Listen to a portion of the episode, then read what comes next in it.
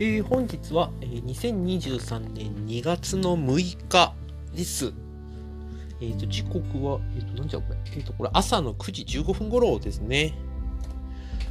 えっ、と、本当は1月の読書感想会喋ろっかなと思ったんですけれども、え昨日のどうする家康5話かな？を見て、改めてちょっと思ったことがあったんで、まず先にそれを喋っておこうかなと思って、えー、今、録音ボタンを押しました。えー、見た方はちょっとお分かりかと思うんですけれども、なんつったらいいんだろう。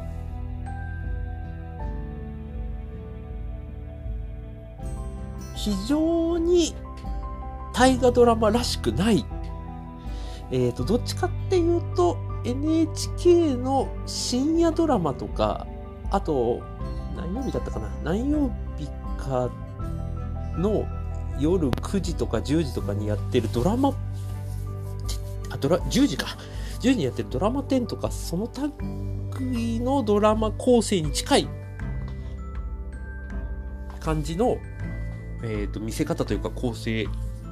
で、まあ、だいぶ、なんだろうな、古参の大河ドラマファンからいくと、えー、賛否というよりも、うん、受け入れづらいっていう感じの作り方だったなぁとは振り返って思ってはいるんですね。僕は個人的にすごく面白いし、うんと見せ方としてもったいないし難しいなと思って見てたっていうのがまず正直な感想ですかね。うん、っていうのも、まあまあ、あの、去年の鎌倉殿と比較するのはまあ、あまり好きじゃない方もいると思うんですけど、それでもあえて、比較しながらちょっと喋ってみると、えー、去年の鎌倉殿はどちらかというと世の中の構造とか、えーと、武士の精神構造思考パターンで時勢とかその手の背景がうんと働いてしまっているので主人公たちまあ去年でいくと北条義時とか他のキャラクターたちがあの理性的に何か考えようと思ってももう全然それを押しとどめるまずい流れだとしても押しとどめるとかそういうことが非常に難しくて、えー、と流されるがままちょっとずつは抗うんだけど基本的には流されるまま、えー、と悲劇がまあ起きてしまったり、まあ、信念が貫けなかったり逆にまあ信念を貫いたがゆえに亡くなってしまう方が多かったりっていう作り方があってなんかそこに不条理感も感じつつもその腹くくった人たちの一瞬のなんか命の輝きみたいなのが、うん、すごく印象に残ったっていうシーンが多かったかと思うんですね。で今回の「どうする家康」はどちらかというと、えー、キャラクターまあこの場合登場人物ですけれども登場人物キャラクターが、えー、舞台を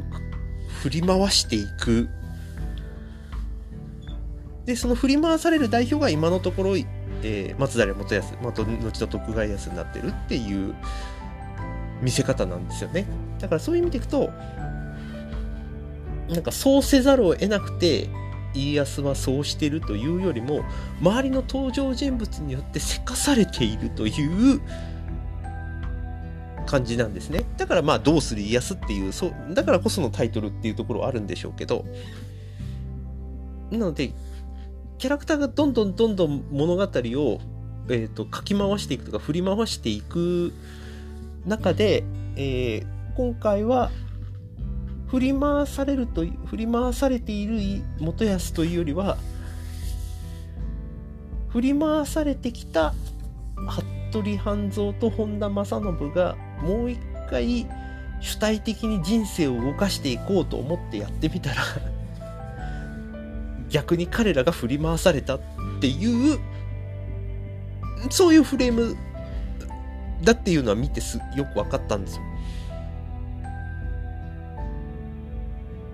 だからまあここ4回 5, 回ぐらいのあのドラマの構成としてはフレームとしてはすごくシンプルというかあの振り回すか振り回されるか決めるか決めさせられているかみたいなすごくやる気になってやってやるぞってやったことはうまくいかないのにあんまりやりたくないなみたいなことはどんどんどんどん進行していってるというなんかそういうそのフレームをずっと突きつけていく感じありそうだなとは思って見てるんですね。そういう意味での不条理感はすごくあります。大悟は見ていても、一見すると金さえもらえるや何でもやるっていう別に信念のかけらもなさそうなあの服部の忍びの集団が最後の最後はプライドをかけてやるって言ったからには命かけてやり通してやんぜって言ってみんな、まあ、ほとんど壊滅状態になっていくという。信念貫いてる主体的になってるのはどっちだよっていうことが、えっ、ー、と正信と半蔵に結局突きつけられてるんですよね。あんだけ序盤であいつら嫌いだとか。当てんならんって。みんな口を揃えて言っていて。まあ、ある種、服部半蔵もそんなに彼らを飼ってたわけじゃないけれども、どこか、まあ、なんとかしてあげなきゃみたいに思っていた、その揺れ動きみたいなものを、結局、服部一族、あの、忍び集団の人たちが身をもって、自分たちの存在意義みたいなのを示したっていう、そういう回でもあったなと思ってるんですね。そこら辺は見せ方を変えれば全然鎌倉殿っぽいんですよ。さっきも言った通り、そうせざるを得ない構造の中に彼らを置かれているっていうのが、やっぱり背景にあって、それを打ち出させられているのが、えっ、ー、と、去年だったなとは思うので、ここはなんか情報量の見せ方の問題でもあるんですよね。どうする家康のところは情報量がすごく前提のが多いので、何を出すか何を出さないかみたいなのがすごく求められているにもかかわらず、なるべく全て網羅しようと。必要な情報は前面にその都度出させるようにする。で、出すためにはやっぱりその関係図とかがドラマの設定とかその45分間の中で影響力を及ぼすようにお膳立てをしなきゃいけない。そこが多分脚本の妙だと思うので、そこの脚本の妙が僕が見た限りではこの「どうするやつ」はすごく巧妙に描かれてる。あの必要なカードの出し入れがもう脚本家と演出によってなんか自在に出させられていてそれに僕らはもう右往左往してるっていう感じなんですよね。それはすごく心地いいというかあの見てて面白いなと思ってるしだからこそ演出が割と軽めというかあの、朝ドラっぽい。大河ドラマ的な重厚感よりは比較的朝ドラっぽい感じがするのは、そういう多分、ウィットに飛んだっていうとちょっとあれですけど、そういう見せ方をしていかないと、重々しくてしょうがないですよね、きっとね。去年の鎌倉堂と全然変わらなくなってしまうし、要するにそういうことではなくて、最初にお話した通り、キャラクターが動かしていくので、今回の大河は。多分ですけど。だからそういう意味での群像劇感をすごく出すために、まあ、今回の第5回のようにあんまり元康が出てこない回とかっていうのは多分起きてくるんだと思うんですよね。で、随所随所で、その、まあ、今回で第5回でいくと、元康が命がけで戦おうとしてる奴らを身分が低いからといって笑うんじゃないっていうとかっていうどのような状態においても貫き通そうとする大切なこととかものっていうのが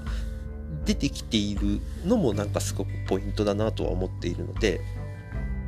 こういうなんか細かい見せ方みたいなのは分かるとすごく面白いしなんかプロだなっていう気はするんですよね。まあだからこそ多分中級か上級向け感はあるのかもしれない。あるからこそ、うんと、ライトな見せ方をしているのかもしれないですけどね。だからそれが、なんていうか、まあ、ある種のもったいなさもある。だったらもっと重厚感あふれる感じに仕上げてもらっても僕は全然見応えあるのになまあまあ事実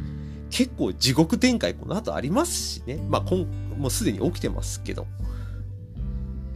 うんなんかここら辺は作品の特性とか見せ方みたいなものっていうのはうんいろんなパターンがあるしだからこそ勉強になるしなんかこういうフレームを